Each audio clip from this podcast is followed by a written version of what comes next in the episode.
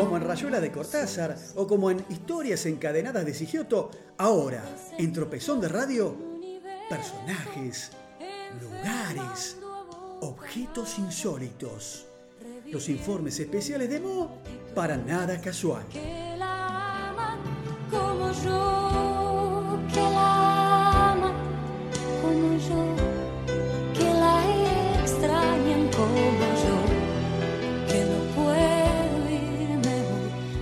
Sin llorar, como yo, que la juzgan como yo, que la niegan como yo. Bien, bueno, vamos a comenzar esta columna de hoy, esta nueva columna. Dejamos descansar un poco a la fama efímera para dedicarnos a, a otra cosa, a historias, a personajes, anécdotas, objetos, curiosidades que rondan en la ciudad de Buenos Aires.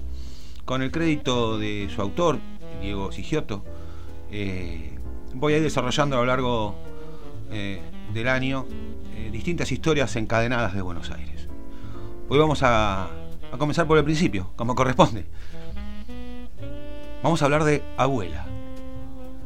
Seguramente, Narcisa Bernabela Farías de Andrade no confundía a sus vecinos con otras mujeres como sí le pasaba a la abuela de Diego Sigioto atacada por el Alzheimer. Pero sí también tenía una muy buena relación con uno de sus nietos.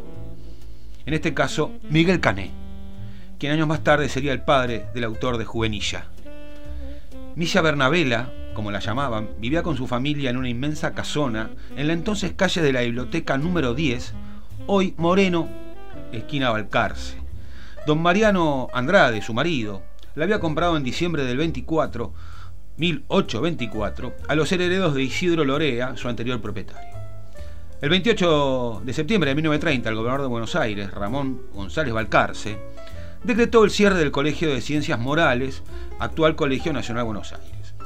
Era una medida incomprensible para nosotros, especialmente para los que éramos del interior, cuenta en sus memorias Juan Bautista Alberdi, quien por entonces tenía 20 años y había venido a estudiar a la gran ciudad desde su Tucumán natal.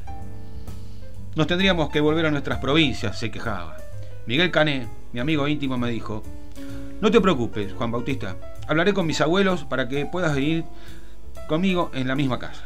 Mi ansiedad era muy grande hasta que Miguel me trajo la noticia de que no tenían inconvenientes. Cuando Miguel me presentó a su abuela, al ver a aquella anciana, que había dejado la canasta de costura para observar que yo estaba mirándola en silencio, me preguntó, ¿en qué piensa el caballero? Y yo le respondí, señora, perdón, pienso en que yo no he conocido a mi madre. La expresión de aquella anciana cambió para brindarme una sonrisa maternal que nunca podría olvidar. Supo escribir Alberti. Cané dividió conmigo la hospitalidad paternal que él recibía en casa de sus abuelos nobles. Recordará emocionado el jurista. Eran don Mariano y su esposa, dice. Las dos almas más honestas, más nobles, más benéficas que he conocido en toda mi vida. Esa casa y esa familia fue mi verdadero colegio. No de ciencias o teorías morales, sino de lo que es mejor, de costumbres y ejemplos morales.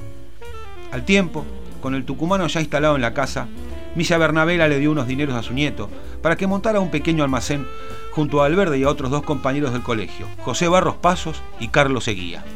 Los cuatro muchachos atendían el almacén, pero la señora de Andrade vigilaba la marcha del negocio. El local estaba en la esquina de Balcarce y Moreno, en una habitación de la propia vivienda familiar que daba a la calle. El negocio marchaba viento en popa. Un día, al acercarse el verano, Milla Bernadela decidió marcharse a pasar una temporada en una quinta de su propiedad en San José de Flores. Adiós, hijos míos, les dijo a los cuatro almaceneros. Sean juiciosos como hasta la fecha y harán buena fortuna. Los cuatro socios saltaban de contentos, al fin se verían libres de la severa fiscalización de la abuela. ¿Dónde queda la chacra? interrogó ese mismo día Alberdi a Cané. En el fin del mundo, muy lejos, en el camino de Gauna, la actual avenida Gaona, por supuesto. Muy bien, tenemos tiempo, replicó. Así fue como los cuatro comerciantes vendieron el almacén a un extranjero. Con el dinero obtenido compraron caballos y se fueron de excursión a Tigre. Más tarde el establecimiento se llamó paradójicamente Almacén de los Cuatro Angelitos. Historias encadenadas de Buenos Aires. Y así pasó, un nuevo capítulo más de Tropezón de Radio, el capítulo 12. Nos vamos a encontrar el próximo martes. Chau.